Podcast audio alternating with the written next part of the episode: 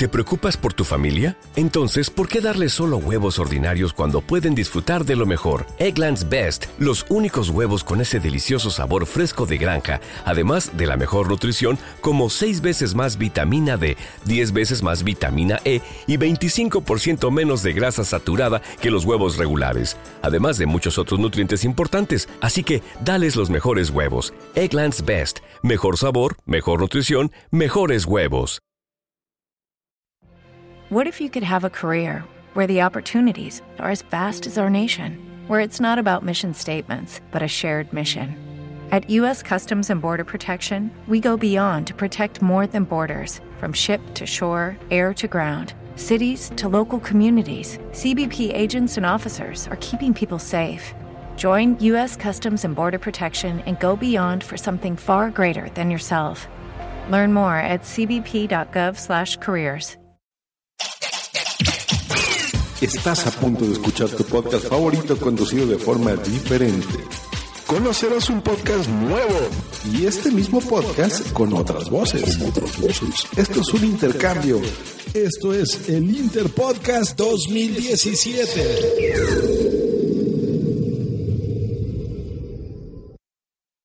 Saludos amigos y bienvenidos al episodio Interpodcast de Tiflo Audio. Como siempre, reciban un cordial saludo de esta su amiga, nada tecnológica, Sara Gómez del Bombo de Carvala, grabando hoy, miércoles 31 de mayo del año 2017 desde Euskadi, España. Hoy estaremos grabando un episodio sobre las diferentes tecnologías para la inclusión de niños ciegos en la escuela. En mi podcast hablo de mi embarazo y ahora cómo es la vida como un bebé y como madre primeriza.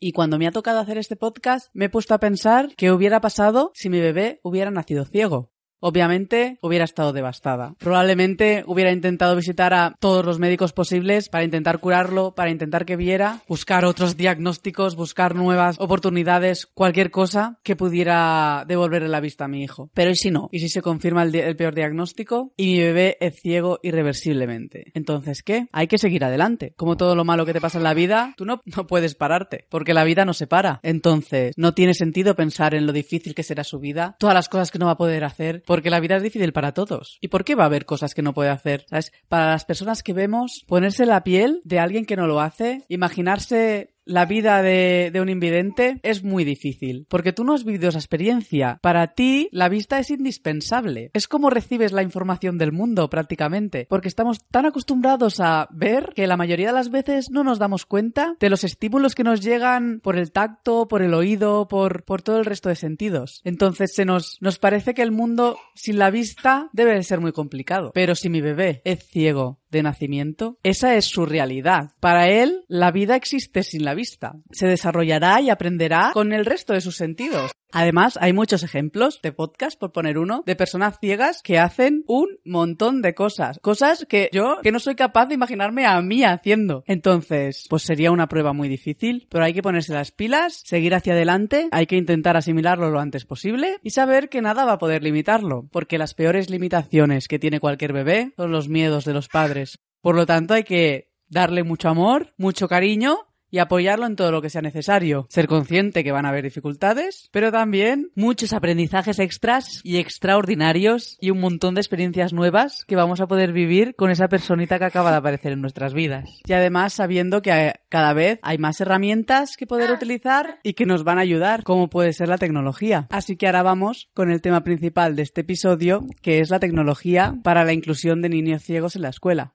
Primero de todo, recalcar que es muy importante el fomento del aprendizaje de la lectoescritura mediante el sistema braille, para que los niños puedan estudiar, leer y hacer los mismos trabajos que los demás. Y también del uso del bastón para, para mejorar su movilidad. Ambos son primordiales para conseguir la máxima autonomía e independencia del niño y por lo tanto ayudar a mejorar la inclusión de estos. Una vez dejado esto claro, para abordar la tecnología como método de inclusión en la escuela, hay que tener en cuenta que el desarrollo de los niños, sobre todo de los más pequeños, es global y los aprendizajes van vinculados unos con otros. No se puede abordar la tecnología como un área específica a trabajar, sino que debe estar a nuestro alcance, para hacer de ella el uso que más le convenga a cada niño, como un elemento de estimulación, para captar su atención auditiva, etc. Además, los docentes son las figuras claves en estos procesos de incorporación de recursos tecnológicos en la escuela, ya que requieren de una formación continua, acompañamiento y materiales de apoyo. El uso de estas tecnologías digitales permite a las personas con discapacidad visual un mayor acceso a la información, autonomía en la comunicación e independencia en el manejo de materiales y propuestas de estudio. Todas estas acciones aportan una mejor calidad de vida, optimizando así la autonomía del niño para el desarrollo de sus tareas. Cuando estos alumnos acceden en la escuela a los recursos informáticos, se pueden observar actitudes que podemos interpretar como un crecimiento de su nivel de autoestima, al mismo tiempo aumentan sus posibilidades de inclusión escolar y social, porque pueden, por ejemplo, intercambiar información y comunicarse con sus compañeros, aprender de ellos y enseñarles. Por otro lado, y más allá de la tecnología, también hay otras cosas que hay que tener en cuenta para mejorar la inclusión del niño o de la niña ciegos en el aula.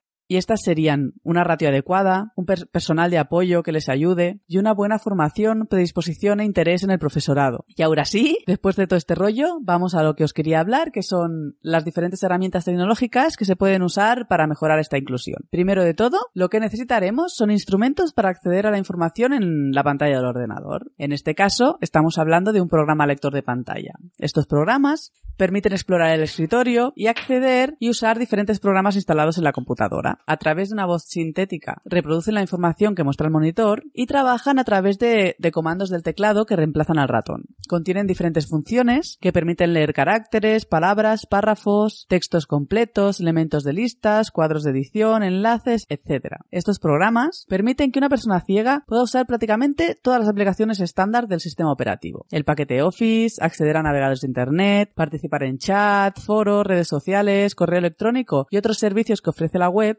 como la edición de blog y, obviamente, la producción y difusión de archivos de audio. Estos lectores o revisores de pantalla se componen de dos partes. Un sintetizador de voz, que se encarga de emitir el habla, y el programa acceso a la pantalla, que le indica al sintetizador qué es lo que debe decir. El programa se carga en la memoria de la computadora y envía los comandos al sintetizador. También se pueden usar instrumentos que permiten leer los textos impresos. Es un software de reconocimiento de textos que constituye una herramienta básica para el acceso a la información y para adaptar el puesto de estudio, colocando sobre un escáner cualquier material impreso como un libro, una revista, una carta, el periódico, un folleto, pues explora el contenido de las páginas lo procesa y puede ser reproducido por una voz sintética o almacenado en el disco duro de la computadora para una revisión posterior o para imprimirlo con una impresora braille.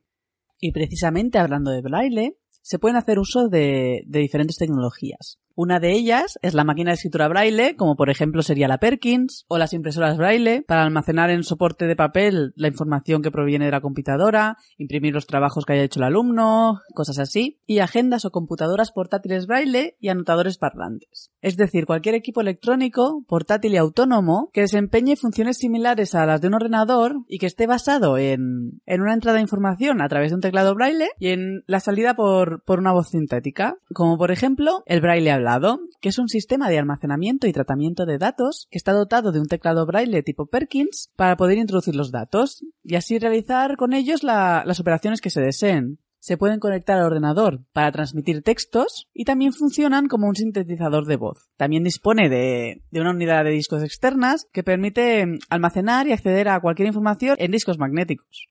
Otras cosas que se pueden usar en el aula son grabadores y reproductores de sonido o tener diccionarios informatizados, usar calculadoras con lectura de las operaciones básicas y científicas que te van informando a través de nodos sintéticas de las operaciones que se realizan. Otra herramienta muy útil es una tableta digitalizadora. Esto es un periférico y se usa habitualmente en el mundo del diseño gráfico. Consiste en una especie de plancha magnética de plástico que se coloca horizontalmente sobre la mesa, encima de la cual, mediante un lápiz que a las veces que hace como, como de ratón, se puede, se puede dibujar, se puede escribir, se puede navegar y una vez esta plancha está calibrada, es el fiel reflejo de todas las áreas de la pantalla del ordenador. Es decir, se convierte como en una especie de, de pantalla táctil, aunque sin la imagen gráfica. Para su manejo por parte de los niños, se tienen que elaborar unas fichas a partir de la adaptación de los elementos que están, que están presentes en la pantalla. A estas fichas se les da relieve a través de un horno fuser o con cualquier otro tipo de material que se, que se esté utilizando